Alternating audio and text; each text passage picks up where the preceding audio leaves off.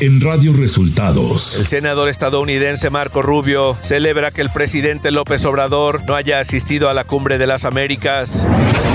López Obrador pide a Ted Cruz y Marco Rubio pruebas de su supuesto nexo con el narco. Roberto Madrazo culpa de las derrotas del PRI a Alejandro Moreno y pide renovar al partido. Esto y más en las noticias de hoy. Este es un resumen de noticias de Radio Resultados. Bienvenidos al resumen de noticias de Radio Resultados. Hoy es 8 de junio y ya estamos listos para informarle Valeria Torices y Luis Ángel Marín. Quédese con nosotros, aquí están las noticias. La mañanera. En la conferencia de prensa de este miércoles, el presidente Andrés Manuel López Obrador llamó a los legisladores estadounidenses Ted Cruz y Marco Rubio a presentar pruebas de los señalamientos en su contra de presuntos nexos con el narcotráfico. Pero todavía Ted Cruz le añadió que no solo protejo dictaduras, sino que permití al narcotráfico que dominara en un amplio territorio de México.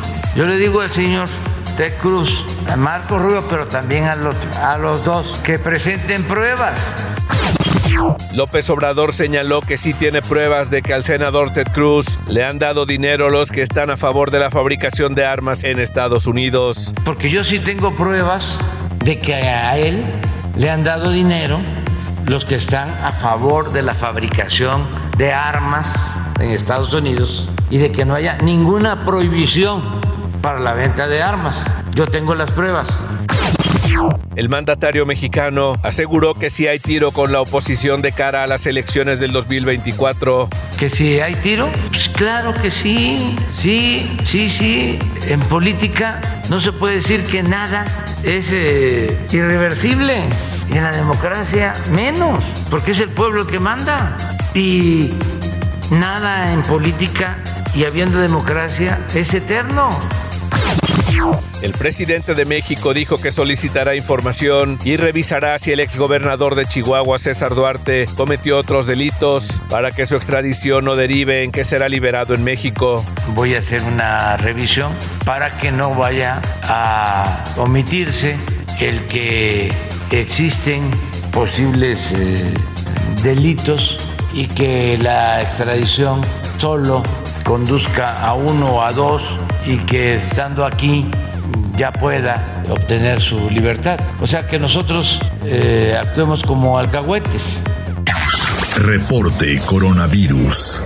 En las últimas 24 horas, México ha registrado 8.026 nuevos casos de coronavirus, con lo que suman 5.7 millones de pacientes desde el inicio de la pandemia. Y aunque la Secretaría de Salud aún no ha decretado en el país el comienzo de una quinta ola de contagios, en algunos puntos como Sinaloa o Baja California Sur ya se han empezado a encender las alarmas ante el repunte diario de casos. Radio Resultados Nacional. El senador republicano estadounidense Marco Rubio celebró el hecho de que el presidente de México, Andrés Manuel López Obrador, no acuda a la cumbre de las Américas acusando que el mandatario mexicano ha entregado secciones de México a los cárteles de la droga y le llamó apologista de la tiranía. El ex candidato presidencial del PRI, Roberto Madrazo, criticó a Alejandro Moreno, actual presidente del partido, que desde que llegó a su cargo el tricolor ha perdido tres cuartas partes de los estados que gobierna al pasar de 13 a 3 estados. Desde su cuenta de Twitter, Madrazo señaló que no puede seguir culpándose al pasado del PRI y si la alianza quiere que haya tiro en 2024, el PRI debe renovarse.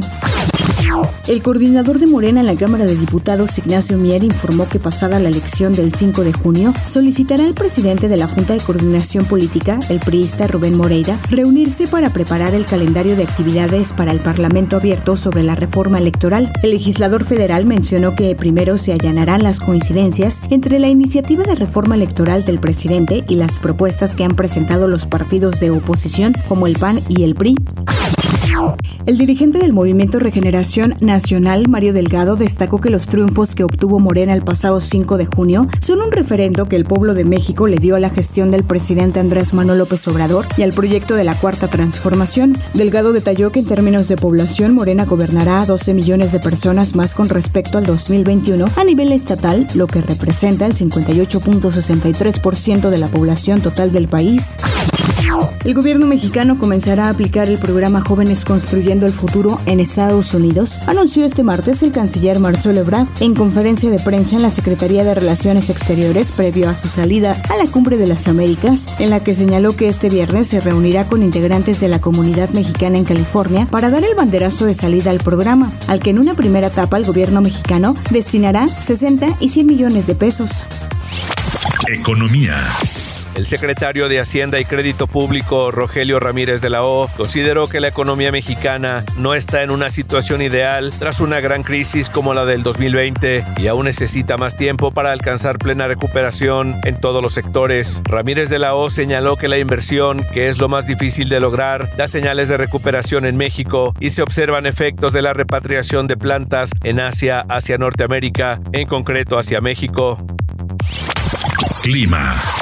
Este día un canal de baja presión permanecerá sobre el noroeste y occidente del país y generará chubascos vespertinos, descargas eléctricas, así como posible caída de granizo en dichas regiones. La nueva onda tropical número 3 se desplazará sobre el sureste mexicano e interaccionará con el aire cálido y húmedo de la vaguada monzónica, propiciando lluvias puntuales intensas que podrían generar un incremento en los niveles de ríos y arroyos, deslaves e inundaciones en Chiapas, Oaxaca, Tabasco y el sur de Veracruz, además de lluvias puntuales fuertes en el Valle de México. Finalmente, una circulación anticiclónica a niveles medios de la atmósfera mantendrá el ambiente vespertino cálido a caluroso en el noroeste, norte y occidente de la República Mexicana, además de extremadamente caluroso con temperaturas superiores a 45 grados en zonas de Chihuahua, Coahuila, Nuevo León y Tamaulipas. Ciudad de México. La Comisión Ambiental de la Megalópolis informó que este martes se registró una concentración máxima de ozono de 156 partes por billón en la estación de monitoreo Santa Fe de la alcaldía Álvaro Obregón de la capital del país, por lo que se activó la fase 1 de contingencia ambiental con el objeto de disminuir la exposición de la población al aire contaminado y el riesgo de afectación a la salud, así como para reducir la generación de contaminantes y la probabilidad de volver a alcanzar altas concentraciones de ozono en días siguientes. Información de los estados. La Secretaría de Salud de Jalisco estableció un cordón sanitario para encontrar los contactos de un estadounidense afectado por viruela símica que vacacionó en Puerto Vallarta entre el 27 de mayo y el 4 de junio. Se trata de un hombre de 48 años, originario y residente de Dallas, Texas, quien visitó la localidad como turista y se hospedó con su pareja en el Mantamar Beach Club. Tras nueve horas de retención, pobladores de la comunidad de Petaquillas en el municipio de Chilpancingo Guerrero liberaron al convoy del ejército y a los funcionarios del gobierno del estado que mantenían retenidos desde el mediodía de este martes, tras obligar a las fuerzas federales a firmar una minuta en la que se comprometen a no incursionar en esa localidad donde opera el grupo delincuencial de los ardillos.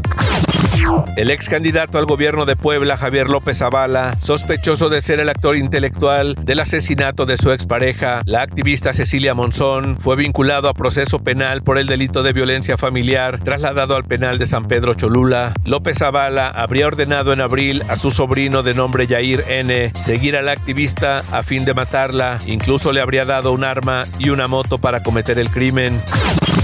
El puente colgante Paseo Ribereño, ubicado en la barranca de Amanalco en Cuernavaca, Morelos, se cayó en el momento en que lo cruzaban el alcalde José Luis Uriostegui y su comitiva durante el acto de reapertura. En el accidente, 13 personas resultaron con lesiones al caer aproximadamente 2 metros de altura hacia un canal de aguas negras. A partir de este miércoles, los alumnos de primaria y secundaria de Nuevo León comenzaron a entrar 30 minutos antes y a salir una hora y media más temprano de su horario habitual. Esto debido a que desde el sábado pasado se redujo a solo 6 horas el suministro de agua potable de 4 a 10 de la mañana. Radio Resultados Internacional. El actor Matthew McConaughey dio un apasionado y emotivo discurso en una rueda de prensa de la Casa Blanca este martes, en el que compartió las historias de los que murieron en el tiroteo en la escuela primaria de Uvalde, en Texas, e insistió tomar más medidas sobre el control de armas. Matthew McConaughey, que nació en Uvalde, dijo que él y su esposa Camila Alves pasaron la mayor parte de la semana pasada con las familias de las víctimas en su ciudad natal. Dijo que ahora había una ventana de oportunidad para promulgar una reforma significativa de la legislación sobre armas y pidió verificaciones universales de antecedentes, elevando la edad mínima a 21. Estas son regulaciones razonables y prácticas y tácticas para nuestro país. Los dueños responsables de armas están hartos de que la segunda enmienda sea abusada y secuestrada por algunos individuos trastornados.